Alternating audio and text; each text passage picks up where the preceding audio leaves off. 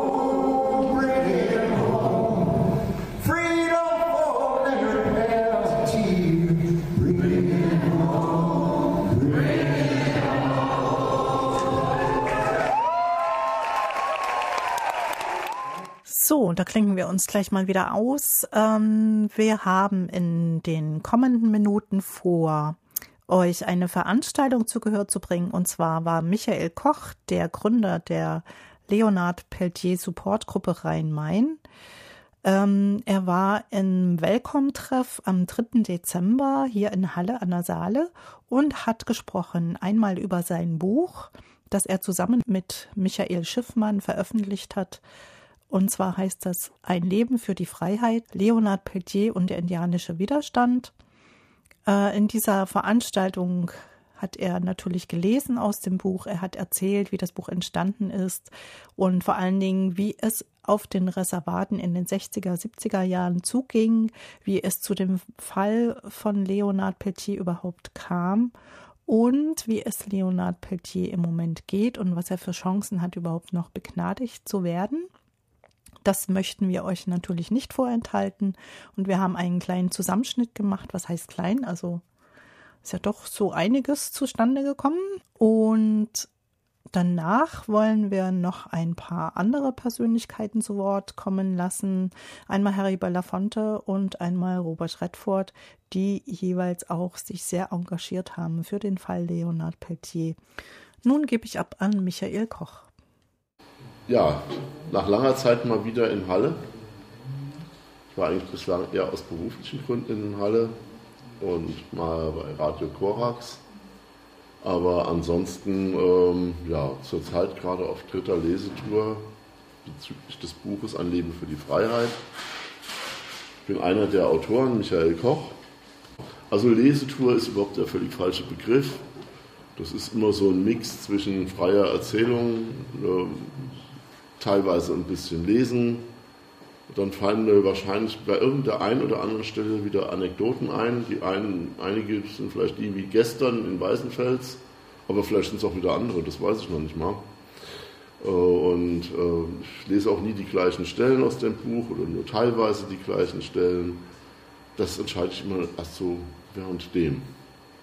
Und untermalt ist das Ganze visuell mit Bildern, die mache ich gleich aus. Das sind Impressionen aus der Pine Ridge Reservation äh, in Süddakota, die ja die, der Ort ist der, äh, der Geschichte, weswegen der indianische Gefangene Leonard Peltier seit über 40 Jahren in Haft ist. Und zu den Gründen, warum er inhaftiert ist und zu den Geschichten dahinter, würde ich gleich anfangen, etwas zu erzählen. Ich habe mir auf dem Weg von Weißenfels hierher überlegt, ich mache es heute ein ganz klein wenig wieder anders. Ich fange erst an, etwas über das Buch zu erzählen und wie es zu dem Buch kam. Und dann ähm, würde ich etwas zu den Hintergründen der Geschichte erzählen, weshalb Leonard Peltier, ein indianischer politischer Gefangener, nun bald schon fast 41 Jahre inhaftiert ist. Und warum wir dieses Buch gerade in diesem Jahr unbedingt herausbringen wollten. Und ähm, würde dann ein paar Passagen daraus lesen. Das Buch. Sieht man da hinten. Ja, es geht über den indianischen politischen Gefangenen Leonard Peltier, 72 Jahre alt, im September diesen Jahres geworden. Seit Februar 1976 inhaftiert, durchgängig. Und äh, es gab zwei sehr aussichtsreiche Momente, in denen es aussah, als würde er begnadigt werden. Momentan ist die nächste Phase, in der vielleicht noch ein bisschen Hoffnung besteht. Wenn Präsident Obama ähm, die Amtsübergabe vollzieht und dann eine Presidential Clemency vollführt. Aber ob es stattfinden wird, weiß ich nicht. Dazu aber später mehr. Ähm, eigentlich gingen wir davon aus, dass wir das Buch, wir bekamen einen Auftrag von einem Verlag in Deutschland, ein Buch darüber zu schreiben, Michael Schiffmann und ich. Und wir haben uns vorgenommen, einen Reader zu schreiben, 150 Seiten, vielleicht 120, maximal 180 Seiten.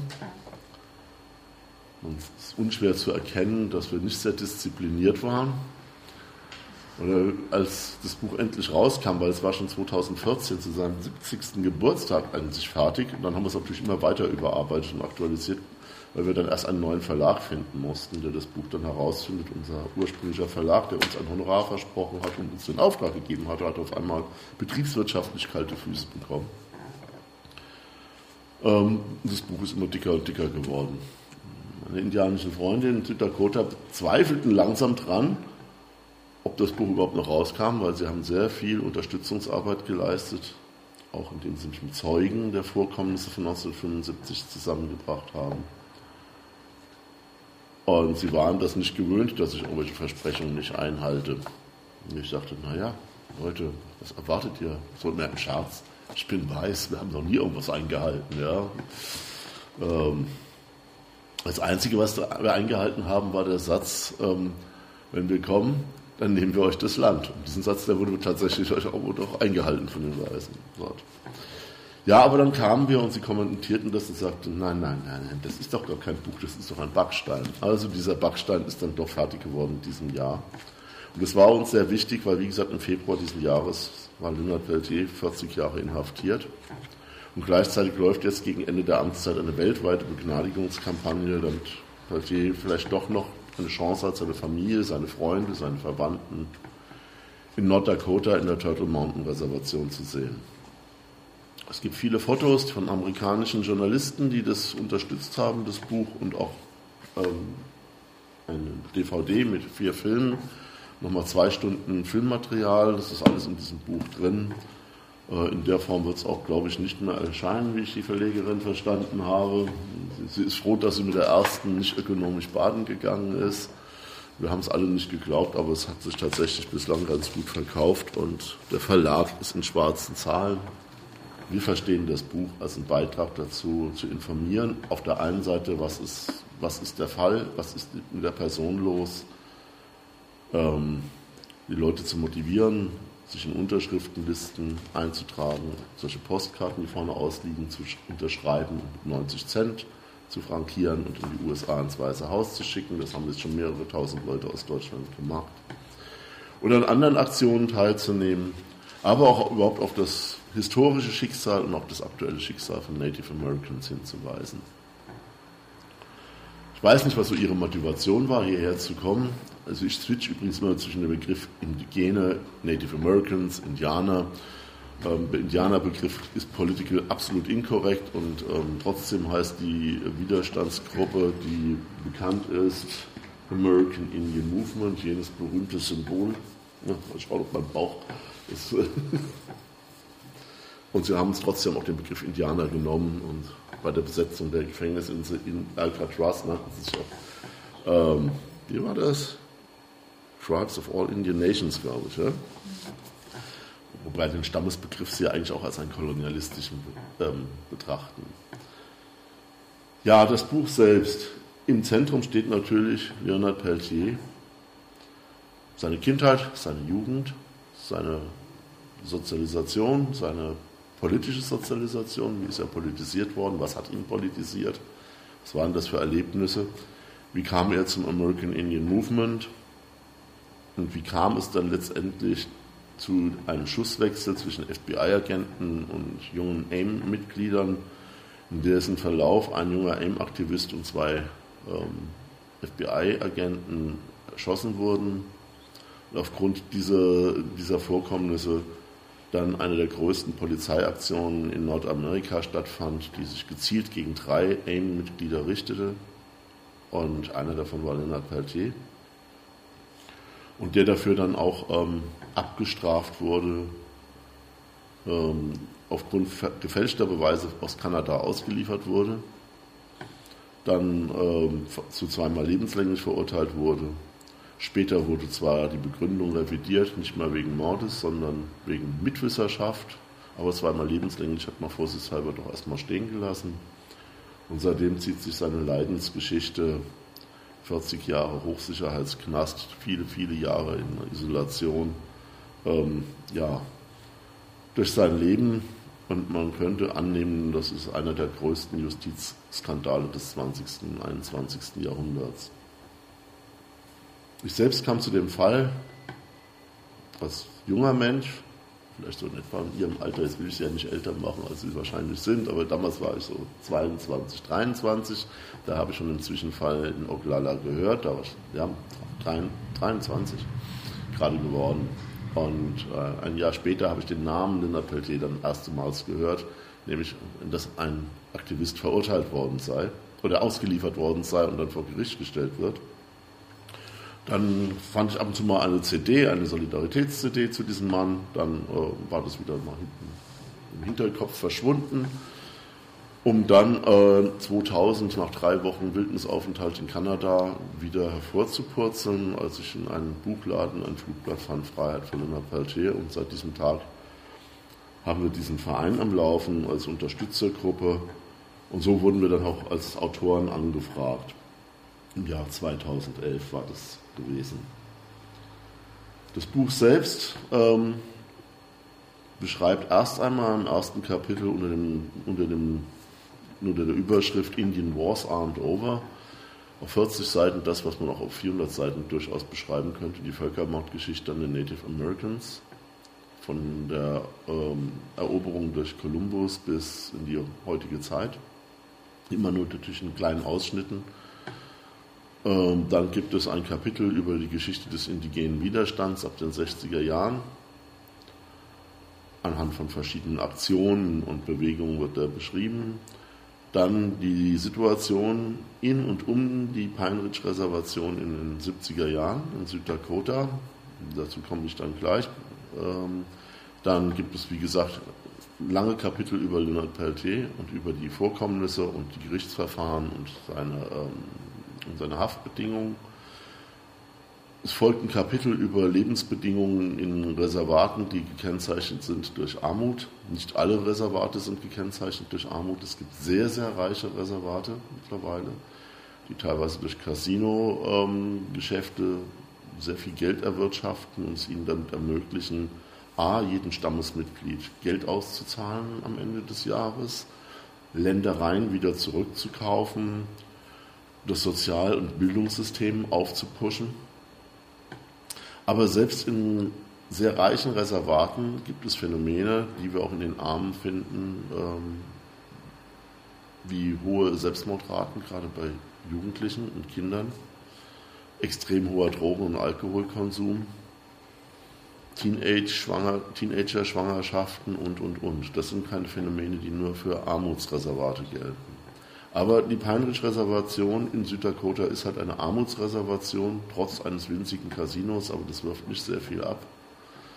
Ähm, eine der ärmsten Gegenden der westlichen Welt, nimmt mühelos den Spitzenrang vor afrikanischen und asiatischen Staaten teilweise ein, was ähm, die Sterblichkeitsquote, die Lebenserwartungszeit und die Sterblichkeitsrate von Neugeborenen betrifft. Top-Reiter in der westlichen Welt.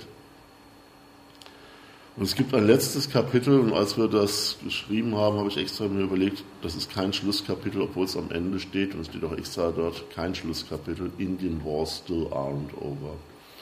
Das ist eine Bestandsaufnahme der aktuellen Auseinandersetzung von Alaska bis runter nach Feuerland, in denen Indigene die Hauptprotagonisten in den Kämpfen um Menschenrechte, um Umwelt ähm, Schutz und auch indigene Rechte sind und dafür auch den extrem höchsten Blutzoll zahlen, weil sie Opfer werden von Paramilitärs, von Militärs, von Polizei, von ähm, rechtsextremen ähm, Todesschwadronen, von Auftragskillern, von Großgrundbesitzern und auch ähm, der herrschenden Politik. Und ähm, als wäre es nicht ähm, schon genug gewesen, dieses Kapitel zu schreiben, holt gerade zu dem Zeitpunkt, als das Buch fertiggestellt wurde, im März, Februar, März diesen Jahres, oder dann auf, auf, ähm, in Druck kam, ähm, war der Konflikt um die Nord ähm, Dakota Access Oil Pipeline, der momentan in Norddakota tobt, noch nicht so eskaliert und virulent. Ein anderer Konflikt um die Keystone XL Pipeline war gerade mal dank Obama ein bisschen erstmal auf kaltes Eis gelegt worden. Aber auch diese Sachen wurden schon drin beschrieben, aber nun hat uns auch da wieder diese Geschichte eingeholt. Und ich glaube, die Überschrift ist dann auch richtig. Es gibt dann einen großen Dokumentationsanhang ähm, von Texten, die noch nie in Deutschland zu gelesen gewesen sind und sehr viele Fotografien. Das ist das Buch. Ja, und jetzt habe ich ja schon ein bisschen was erzählt ähm, zu den Vorkommnissen, ähm, der, die Hintergrundgeschichte, weshalb Nataltier inhaftiert ist. Die Situation in und um die Pine-Ridge-Reservation. Die Pine-Ridge-Reservation liegt in Süddakota und ist ein Teil der mal ursprünglich 1868 und 1851 in den Verträgen mit der amerikanischen Regierung vereinbarten Great Sioux ähm, Nation Reservation. Die war so groß angedacht gewesen, dass sie gesamt Süddakota, Norddakota, Teile von Nebraska, von Wisconsin bis nach an die Grenze von Montana und, und von Minnesota umfasst. Das ist ein sehr großes Areal. Dummerweise wurde dann Gold gefunden und dann wurde es in lauter kleine Häppchen aufgeteilt.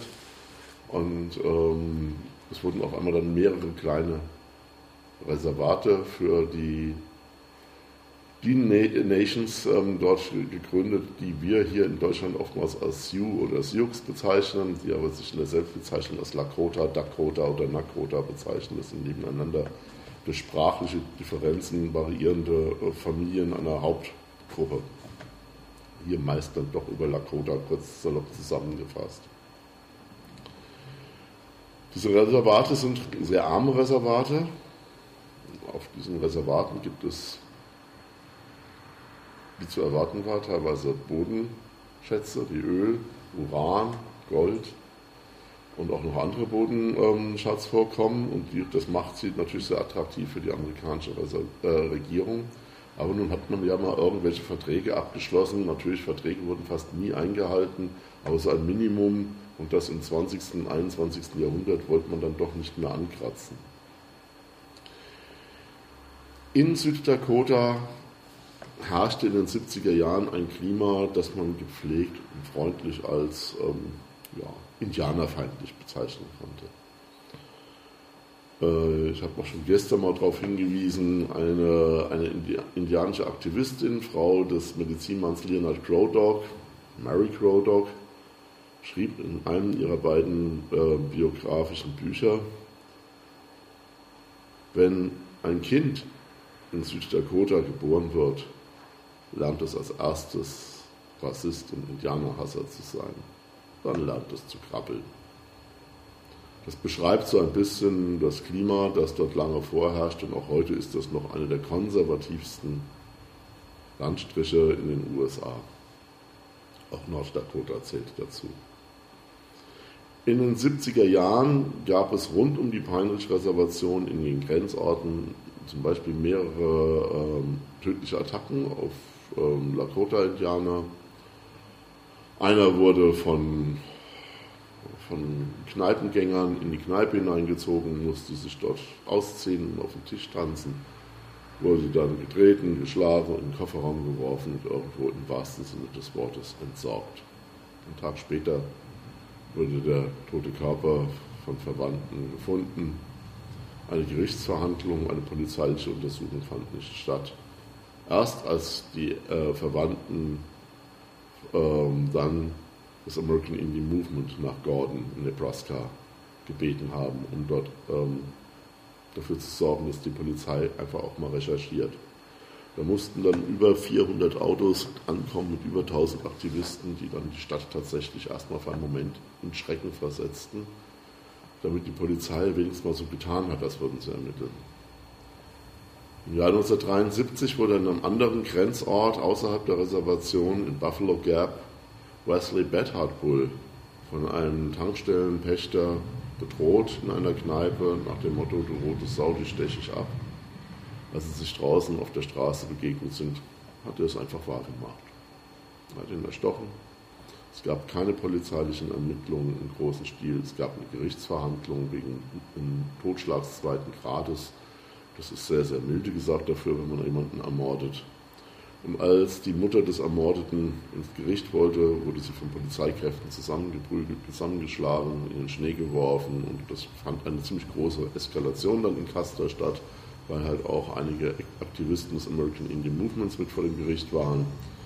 In beiden Fällen gab es keine juristische Konsequenz für die, in meinen Augen erstmal, ja, Mörder dieser beiden Personen. In der Reservation gab es ein Klima, das wird heute noch von Menschenrechtlern als Reign of Terror bezeichnet, die Herrschaft des Schreckens. Ich verweise bei der Gelegenheit immer ganz gerne auf einen sehr schönen, anregenden Film, Halbblut mit Walt Kilmer und Graham Greene, der ab und zu in Arte oder auch im ZDF läuft. Und wenn Sie ihn irgendwann mal die Chance haben zu sehen, schauen Sie ihn sich an. In Englisch Thunderheart, man kann ihn auch als DVD ausleihen. Ähm, es ist Hollywood, und trotzdem ist er, äh, wer die Situation, all das, worauf ich dann noch zu sprechen komme, kennt, wer die Situation vor Ort kennt, findet tausend Anspielungen wieder, die er identifizieren kann, bis hin, dass er als einzelne Personen identifizieren kann, obwohl das Ganze so angelegt ist, dass es wirklich nicht eins zu eins aufgeht. Aber dieser Film gibt ein gutes Klima wieder dieses Terrorklima. Wer hat denn da wen terrorisiert? Es gab eine Stammesregierung, und an der Spitze der Stammesregierung stand ein Präsident namens Dick Wilson, Halbblut-Indianer, der, ich sage einmal, mehr auf der Kategorie der Apple-Indianer tickte. Was sind Apples? Außen rot, innen weiß. Also bereit, auf ihre kulturellen Erbschaften, oder Erbschaft ist vielleicht der falsche Begriff, auf ihre ursprüngliche Kultur, traditionelle Dinge zu verzichten, sich dem weißen Amerika assimilierend anzupassen ähm, ja, auch nicht mehr über das vergangene Unrecht groß nachzudenken. Und dieser Präsident hatte eine Zielgruppe auserkoren in der Reservation, die er gerne beseitigen wollte. Alte traditionelle Familien der Vollblutindianer, die noch an ihrer alten Kultur festhalten wollten, die versuchten, ihre Sprache noch am aufrechtzuerhalten, die sich einfach nicht vereinnahmen ließen. Eine zweite Zielgruppe für, für seine Angriffe war das, ähm, waren junge Aktivisten aus dem indianischen Widerstand. Um diese Gruppen klein zu halten, hat er eine Gruppe gebildet, die hieß Guardians of Oglala Nation, Goons, werde ich sie jetzt weiterhin abkürzen. Und diese Gruppe äh, war schwerst bewaffnet mit automatischen, halbautomatischen Waffen der neuesten Bautart. Und im Laufe der Jahre haben die dort wir gehen von einem Minimum aus von über 60 Personen ermordet. Traditionelle Native Americans. Frauen, Kinder, Alte, junge Aktivistinnen und Aktivisten. Es gab hunderte von Schwerverletzten, es gab jede Menge Vergewaltigungen, es gab jede Menge Brandstiftungen von Baracken, in denen Indianer gelebt haben. Woher hatten diese Goons ihre Munition, ihre Waffen? und den nötigen Alkohol, um betrunken auf Pickups durch die Reservation zu rasen und wahllos in Häuser reinzuschießen oder Leute auf der Straße abzuschießen. Und weil der Begriff wahllos stimmt nicht, die waren schon ausgewählt. Ja, es gibt viele Hinweise darauf, dass ähm, einige der Quellen direkt und indirekt über eine Polizeiorganisation des Bureau of Indian Affairs kamen. Das ist eine Einrichtung des Innenministeriums der USA, soll die indianischen Angelegenheiten äh, lösen, aber nicht zugunsten der Native Americans, zumindest zu der damaligen Zeit nicht. Und es gab Hinweise, dass das FBI selbst in dieser Aufrüstung verstrickt war. Und zumindest war das FBI ständig präsent in der Reservation, hat aber keinen einzigen der Morde juristisch äh, oder erstmal polizeilich verfolgt, von juristisch ganz zu schweigen. Es gab vor drei Jahren den Ansatz, jetzt juristisch einmal zu ermitteln. Ich habe seitdem aber nicht mehr darüber viel gehört.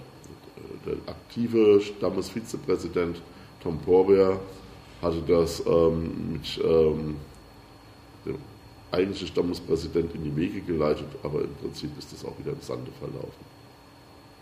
Das heißt, es gab sehr viele Morde. Man muss sich das vorstellen, alte Leute, die über die Straße gingen, Vollblut-Indianer, die äh, aus einem Tank Wasser holen mussten, weil fließend Wasser gab es in vielen äh, Ortschaften und Häusern noch nicht, äh, haben den Rückweg vielleicht nicht mehr geschafft, weil sie erschossen worden sind.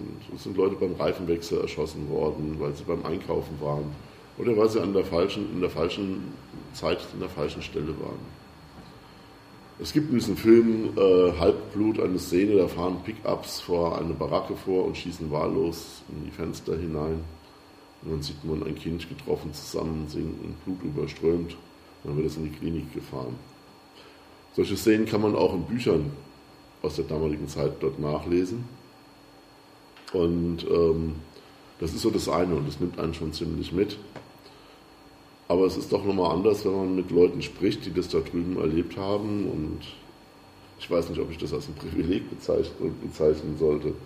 Aber bei einer Angelegenheit, in der äh, Nina Pelletier über Telefon, per Handy, ähm, an einem Gedenktag zu den Teilnehmern eines Gedenkmarsch redete und das Handy dann so an einem Mikrofon gehalten wurde, sodass alle Leute das hören konnten, dann fingen viele an zu heulen, der älteren Menschen der älteren Menschen, die waren so 70, 80. Und einer von ihnen kam auf mich zu und zeigte mir dann, dass er unter seinem T-Shirt einen Brustkorb voller Einschüsse hatte. Und er sagte, ich war sieben Jahre alt gewesen. Und diese Szene, wie sie war in dem Film Halbblut, Thunderheart, wie gesagt, ich war sieben Jahre alt. Man hörte schon die Wagen vorkommen und sie johlten und dann flogen die Kugeln einfach in unser Haus rein. Und hätten wir nicht an der einen Holzwand so ein paar alte, vergammelte Sofas gehabt, die die Wucht der Kugeln abgebremst hätten, dann wäre ich wahrscheinlich nicht am Leben geblieben. Und so ist die Wucht auch nicht so groß gewesen und mich haben gerade nicht die Maschinenpistolenschüsse erwischt, sondern die von kleinkalibrigen Gewehren, die waren dann an der Stelle halt nicht tödlich. Er hatte dann Tränen in den Augen und sagte, das weißt du auch, warum wir heulen, wenn wir seine Stimme hören. Unsere Eltern, Unsere Häuptlinge haben das American Indian Movement in die Reservation gerufen, weil es musste Schluss sein mit dem Terror. Und sie haben ein Schutzcamp um einige alte Familien aufgebaut. Waren selbst dort mit Kindern und Babys und riskierten das Leben ihrer eigenen Familien und ihr eigenes Leben, um uns zu beschützen.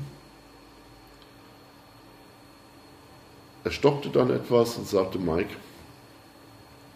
du kennst meine Schwester, ich kannte sie jetzt nicht, weil ich hatte jetzt kein Bild vor Augen, aber dann zeigte er auf sie, man wusste schon, wer es war, und er sagte, sie zeigt dir was.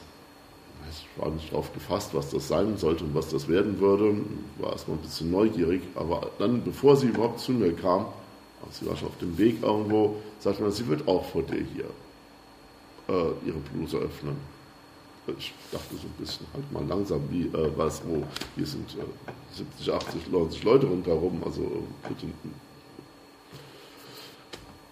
Ich sagte, das glaube ich nicht, dass das wirklich sein muss. Mich an und sagt, okay, das kannst du entscheiden. Aber sie hätte kein Problem damit. Sie weiß, was du hier machst. Du kennt, sie kennt die, eure Jugendprojekte, ihr seid öfters hier im Radio. Sie weiß, dass ihr für, für, für uns euch einsetzt als Menschenrechtler. Sie war vier Jahre jünger. Drei Jahre alt. Drei Jahre jünger, vier Jahre. Ich verwechsel das manchmal mit einer anderen Zeugin. Sie hat eine Kugel abbekommen. Und wenn sie jetzt vor dir die Bluse öffnen würde, würdest du sehen, wo die rechte Brust sein müsste, ist ein großes, großes Loch. Das hat sie seit kleinem Kind. Und jetzt weißt du, warum wir heulen und warum für uns die Terroristen nicht das American Indian Movement sind, sondern die Goons waren, und die haben ihre Waffen von anderen Terroristen. Das sage ich, wie die heißen, FBI. Das war das Klima in dem Reign of Terror in den 70er Jahren in der Pine Ridge Reservation. Und es war für mich eine ganz andere Nachvollziehbarkeit und ja, dieser blöde Begriff der Betroffenheit, das auf einmal dann so nochmal, was ich alle schon gelesen habe, was ich in dem Film den ich mir bestimmt schon ein halbes Dutzend Mal angeschaut habe. Und wie gesagt, gucken Sie sich den Film an. Er ist teilweise lustig, er ist heiter, er ist kämpferisch, er ist nachdenklich. Und am Schluss ist er sogar noch mutmachend irgendwo, weil dann gewinnen sie mal gerade eine Auseinandersetzung, auch eine, eine kämpferische, die Natives. Aber es ist dann anders, wenn man auf einmal von der Geschichte in der Reservation so eingeholt wird, dann ist es nicht mehr abstrakt, dann ist es nicht mehr einfach nur faktisch. Ein Kennenlernen oder zur Kenntnisnahme von Fakten, dann wird das mit Leben und Leiden irgendwo beseelt. Und ähm, das sind die vielen Momente, die ähm, es mir erlaubt haben, in dem Buch auch ähm, oder zu versuchen, ich weiß nicht, ob es gelungen ist, immer wieder auch die Atmosphäre ein Stück weit mit reinzubringen. Der damaligen Zeit oder wie es die Leute auch heute noch empfinden. Das Schlusswort war, ja, deswegen heule ich. Weil diese Leute sind gekommen, um uns zu helfen. Und Luna Peltier ist unser Nelson Mandela. Nelson Mandela, der große Präsident Südafrikas, der über 25 Jahre auch in Isolationshaft Robben Island gesessen hatte und der sich nach seiner Entlassung immer auch für Luna Peltier eingesetzt hat. Ja, das klang immer so ein bisschen wie ein großes Wort mit dem Nelson Mandela, aber an einer Stelle wurde ich in Wounded nie auch von jungen Leuten angehalten und die sagten mir, Großmutter möchte mit dir sprechen. Die jungen Leute kannte ich, mit denen habe ich auch schon an politischen Aktionen teilgenommen. Großmutter kannte ich noch nicht. Ähm, Großmutter kennenlernen hieß einfach, dass ich mich über den Acker gemacht habe und auf, dem, auf den staubigen, alten, rostigen Pickup losgegangen bin, in der Großmutter saß. Dann guckte sie mich an und sie sagte, ich kenne deinen Namen, ich weiß, wer du bist. Und ich weiß, dass du, wenn du von hier weggehst, nach Pennsylvania gehst, in die Haftanstalt, in der Leonard Peltier inhaftiert bist. Dann guckte sie mich an und gab mir Salbei mit. Zu sagen ist, es gibt unterschiedliche Kulturen mit unterschiedlichen Gebräuchen. Und ähm, manche haben eine klare Religion, andere haben eine Spiritualität. Bei den Native Americans ist ähm, Salbei, äh, Sweetgrass und Zeder, äh, Zedern etwas, was zum Räuchern praktisch eine reinigende, auch psychisch reinigende, emotional reinigende ähm, Bedeutung hat, wie, was weiß ich, früher hier in der Kirche Weihrauch oder in anderen Religionen halt auch. Ich hatte mal eine, eine Freundin gehabt, die war Hindu, Hindi, und ähm, die hatten dann auch so was ähnliches wie Weihrauch, das nannte sich Samburani. Und, äh, also das gibt es in vielen Kulturen. Und sie gab mir einfach dann so ein kleines Päckchen mit und sagt, bitte bring das Linnert in den Knast. Ich sagte, das werde ich wohl nicht reinkommen. Ja, und ich glaube nicht, dass ich das schaffe. Und dann sagt sie, du wirst es aber versuchen. Und du nimmst es jetzt mit. Und wenn du es nicht abgeben kannst, dann nimm es bitte mit nach Deutschland. Ja. Es ist mit nach Deutschland gekommen. Ich bin zwar in die Haftanstalt reingekommen, aber nicht bis Lindert Peltier durch. Und auch sie endete einfach damit. Und vergiss nicht, dass ich das ernst meine, denn er ist wirklich unser Nelson Mandela. Ja, die Vorkommnisse, warum halt in diesem Klima dann ähm, es zu einem Schusswechsel zwischen FBI und American Indian Movement und einigen nicht zum Indian, American Indian Movement zählenden Personen kam, ist ganz kurz gesagt. Ähm, zwei FBI-Agenten verfolgten einen jugendlichen Dieb, der hatte Cowboystiefel jemanden abgerippt. Ist an sich nicht Aufgabe des FBI, so wie hierzulande auch nicht das BKA dann ermitteln würde und gleich die SEK kommen würde als Sondereinsatzkommando. Das würde die Tribal Police mal locker äh, selbst hinkriegen. Höchstens die BIA-Polizei dann noch aber dass zwei FBI-Agenten hinter dem Wagen dieses vermeintlichen Cowboy-Stiefel-Diebs in ein Camp fahren, von dem das gleiche FBI sagte, das ist ein Terrorcamp, da drin sind Terroristen mit Sprengstoffbunkern, Bombenlagern, Waffenbunkern, Munitionsbunkern und unterirdischen Gängen. War schon mutig. Man könnte natürlich auch sagen, es war dumm. Oder stimmte das gar nicht mit den, mit den Waffendepots und dem Sprengstoff? Tatsächlich war es so, später hat man dort weder einen unterirdischen Gang noch irgendein Lager gefunden, weder Waffen noch Sprengstoff noch Munition. Was man gefunden hatte, waren Tipis mit Spielzeug, mit Lebensmitteln, mit Schlafstätten. Denn von 35 Leuten in dem Camp waren die meisten Frauen und Kinder, bis hin zu Babys, einige Jugendliche wirkliche AIM-Aktivisten waren das gerade mal ein knappes Dutzend, die dort waren. Die waren aber auch bewaffnet gewesen, was nicht gegen das Gesetz verstößt in den USA. Und zu dem Gesetz zählt auch, dass wenn man als Aktivist eine Waffe hat, muss man sie auch öffentlich tragen. Deswegen verwunderten mich früher immer die Bilder der Black Panthers oder auch des American Indian Movements, wenn sie mit ihrem Gewehr im Anschlag standen. Das ist in the law. Sie müssen es so sagen. Sie dürfen es nicht verdeckt irgendwo haben. Es muss gut sichtbar sein. Absurd für unser Verständnis von Waffenrecht und so weiter. Aber nun, anyway. In dieses Camp rasten diese beiden FBI-Agenten rein und es kam zu einem Schusswechsel innerhalb von wenigen Minuten. Der ging über mehrere Stunden, aber schon nach etwas über zehn Minuten waren die beiden FBI-Agenten und ein junger indianischer Aktivist tot. Erst schwer verwundet und dann wohl aus allernächster Nähe erschossen. Das klingt auch kaltblütig und war wohl auch kaltblütig. Es begann eine große polizeiliche Jagd und die Darstellung war halt, äh, sie sind halt sofort angegriffen worden und von äh, wahrscheinlich drei Personen erschossen worden. Lina Peltier und zwei seiner Mitaktivisten, Dino Butler und Bob Robideau. Woher man das so genau wissen wollte, weiß ich nicht. Was aber tatsächlich Fakt war, war, dass eben der genannte Mitbeschuldigte ähm, Dino Butler sagte, ja, wir haben auf die Agenten geschossen, weil wir hatten Angst, wir wussten gar nicht, wer da kommt und es gab ja ständig Mordattacken auf uns. Und sie hatten auch sofort ihre Waffen in der Hand und sie hatten keine Uniform auf den FBI stand. Die hat man später im Kofferraum gefunden, da hat sie auch dann ein junger, junger indianischer Aktivist herausgenommen.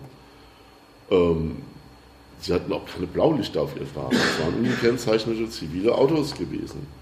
Wir haben über ihre Köpfe geschossen und für möglich haben wir sie vielleicht auch verletzt, aber wir wollten sie nicht töten.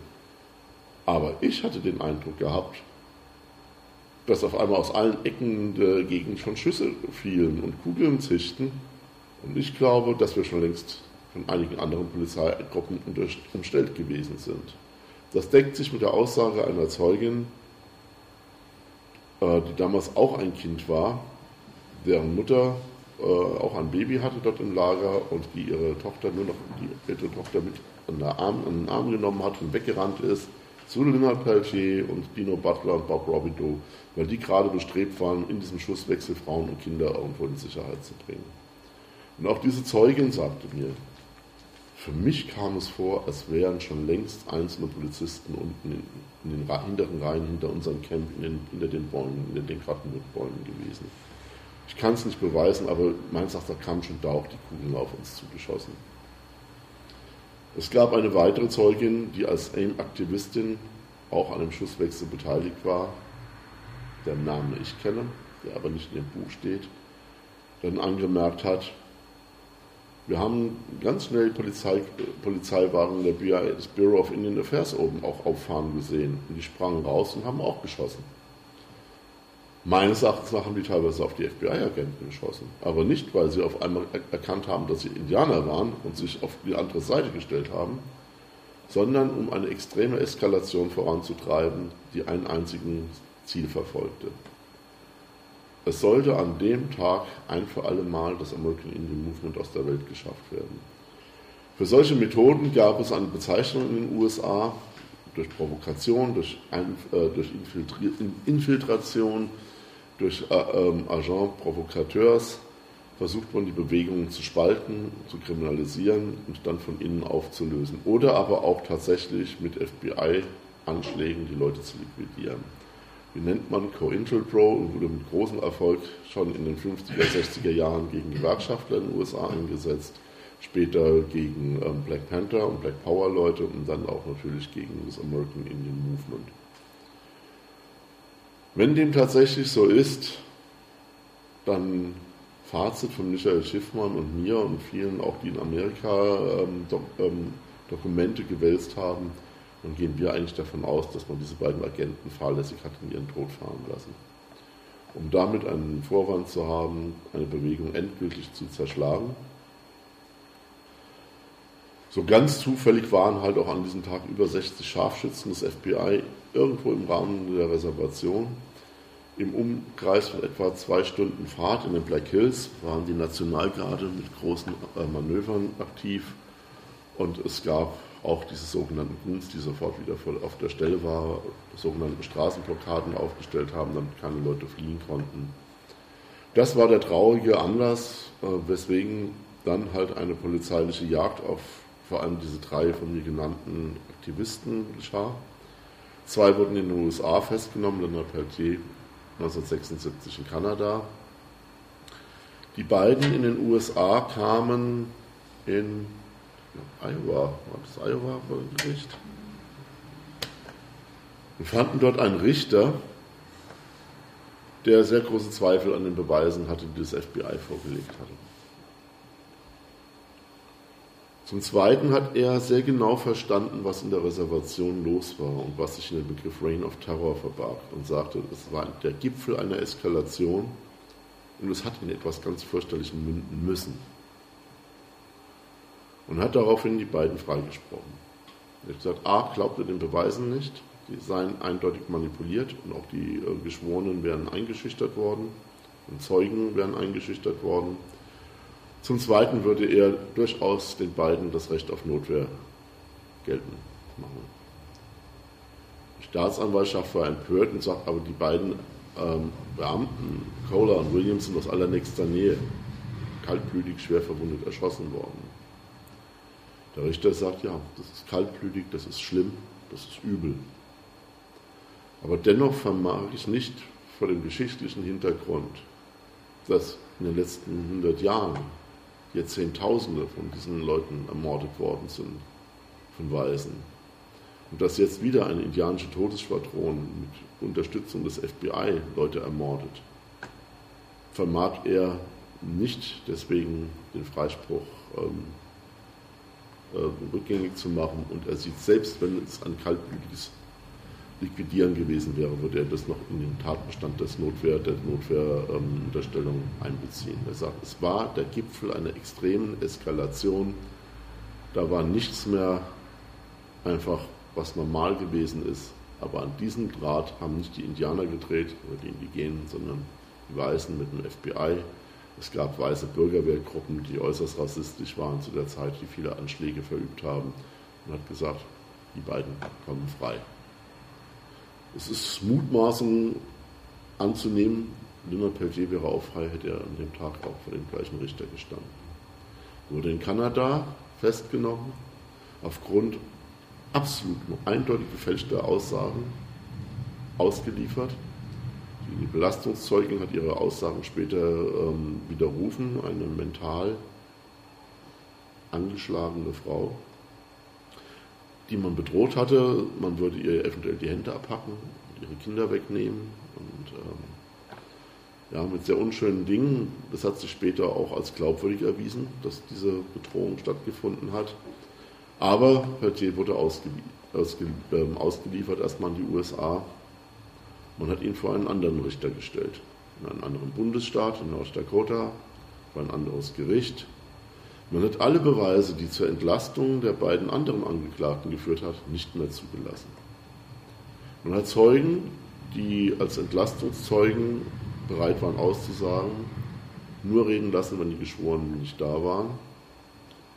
Und viele Beweise wurden überhaupt nicht mehr ähm, überhaupt nochmal ähm, anerkannt, weil der Richter sagte, wir richten nicht über das FBI, sondern über Peltier. Das interessiert mich alles nicht. Junge Peltier wurde 77 zu zweimal lebenslänglich verurteilt, sitzt seitdem in Hochsicherheitsgefängnissen, ist in vielfacher Hinsicht schwer erkrankt. Ist eigentlich eher oder mehr oder minder ein medizinisches Wunder, dass er überhaupt noch lebt. Es gab einen Mordanschlag auf ihn im Gericht, er ist immer wieder Opfer von Ganggewalt geworden. Und dass er sich nicht hat verharten lassen, spricht eigentlich eher für ihn, als dass man Zweifel haben könnte, dass er tatsächlich ein kaltblütiger Mörder ist. Äh, ansonsten hätte er nicht 20 Jahre Bonus, ja, 20 Bonusjahre bekommen als guter Gefangener, als Musterhäftling. Obwohl er sich immer auch politisch geäußert hat, aber er hat nie an großer Gewalt in Gefängnissen teilgenommen. Er hat 20 Jahre, die man ihm eigentlich anrechnen könnte. Und es gab früher, so als er den Strafantritt hatte, war er lebenslänglich, etwa 7 bis 15 Jahre. Da sagt er also gut, bei 30 Jahren, bei zweimal lebenslänglich, hätte ich nach 20 Jahren Bonusjahren, eigentlich nach 10, 15 Jahren dicke draußen sein müssen. Er hat sich auch immer geweigert, begnadigt zu werden, weil er sagt, ich bin nicht schuldig. Einen Nichtschuldigen kann man nicht begnadigen. Der muss freigesprochen werden. Aber die juristischen Chancen waren irgendwann nicht mehr gegeben. Seitdem hat er sich dem gebeugt und sagt, okay, dann bleibt mir noch die Begnadigung. Ähm, Leonard Peltier hat das sehr lakonisch kommentiert, als er jetzt 40 Jahre im Februar in Haft war. Er sagte, eigentlich bin ich 60 Jahre in Haft. 40 Jahre real und ich habe 20 Bonusjahre, die noch nicht bewilligt werden. Ich bin eigentlich 60 Jahre in Haft. Das ist ein nett absurdes Rechenexempel, aber es macht es irgendwie klar, dass selbst ein Gefangener, der sich in, in Haft gut verhält, äh, einfach nicht rauskommt, wenn die Rachejustiz es nicht will oder es ist ganz klar, wer es nicht will. Das FBI hat gesagt, Leonard Peltier verlässt die Haft. Ja. Mit den Füßen wird er zuerst rausgetragen. Das heißt nämlich nur als toter Mensch. Ähm, ja, ich nehme das jetzt vorab, bevor ich jetzt anfange, ein bisschen was zu lesen. Es gab 2000 eine weltweite Begnadigungskampagne, in der Hunderttausende von Menschen teilgenommen haben, wenn nicht sogar Millionen. Es gibt kaum ein Häftling, für den so viele Nobelpreisträger, Religionsführer, Rockstars, Hollywoodstars, Modeschöpfer und junge Menschen und alte Menschen und Menschen wie du und ich uns eingesetzt haben oder ihr nicht, nicht eingesetzt haben. Grassroots People, wie man bei den Natives sagt.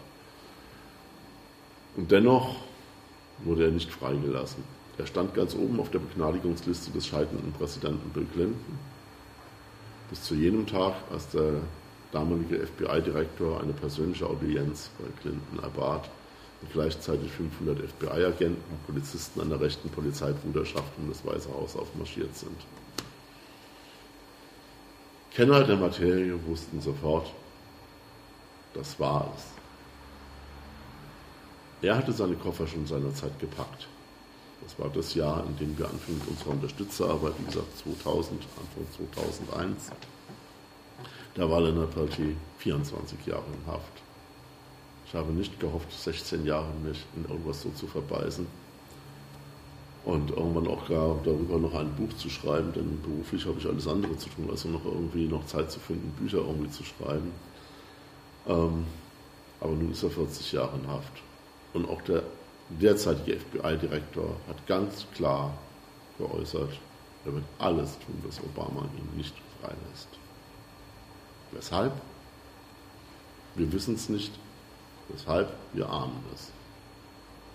Was wir ahnen ist, wenn er frei wird, könnte er ein Zivilverfahren gegen die USA anstrengen. Und das wäre gar nicht aussichtslos. In einem Zivilprozess gelten völlig andere Regeln, das ist übrigens hier in diesem Lande ganz genauso wie in einem Strafprozess.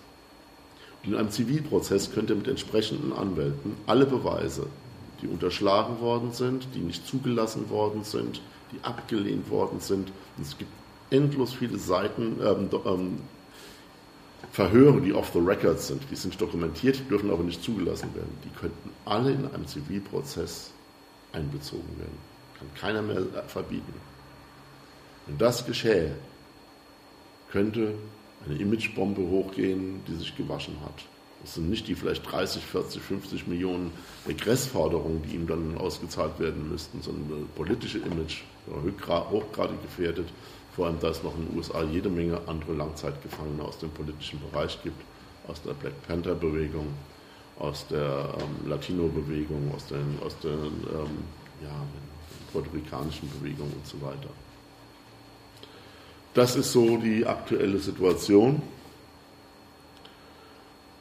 dass wir hoffen, die letzte Chance ist unter Obama, ihn freizukriegen. Im wilden Trumpistan glaube ich nicht, dass er eine Chance hat. Da wird es auch keine Chance geben, die Pipeline zu stoppen. Mr. Trump hat sein Kapital oder vielmehr die Kredite, die er bekommt. Er hat ja gar nichts. Er hat ja, ist ja so reich und trotzdem hat er ganz viele Kredite anlaufen. Er hat da sein, seine Finger in dieser Pipeline im Spiel. Und er, als auch einige Subunternehmen der Pipeline, sind immerhin für die Deutsche Bank kreditwürdig. Die Deutsche Bank steckt da auch drin. Und unter Trump wird sich da nichts tun. Trumps Top-Berater den man durchaus als extrem rechts bezeichnen darf, hatte schon im Vorwahlkampf und im Wahlkampf eine ganz klare Position zu Native Americans. Alles Terroristen und Kriminelle. Die arbeiten dann doch nur noch, wenn es drauf ankommt, im IS zusammen.